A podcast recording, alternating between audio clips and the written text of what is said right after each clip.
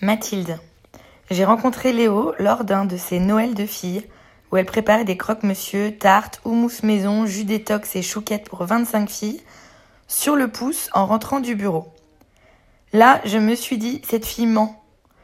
Mais après quelques années de pratique, je me suis rendu compte que c'était vrai. La suractivité n'existe pas que dans les reportages à la télé. Aujourd'hui, elle ajoute même à son programme une heure de yoga, une vingtaine de kilomètres de footing avant de démarrer ses journées. Un aspect excessif s'est peut-être développé lorsqu'elle est capable de se racheter un vêtement qu'elle a vendu elle-même sur Vinted ou de mener huit projets de vie en même temps.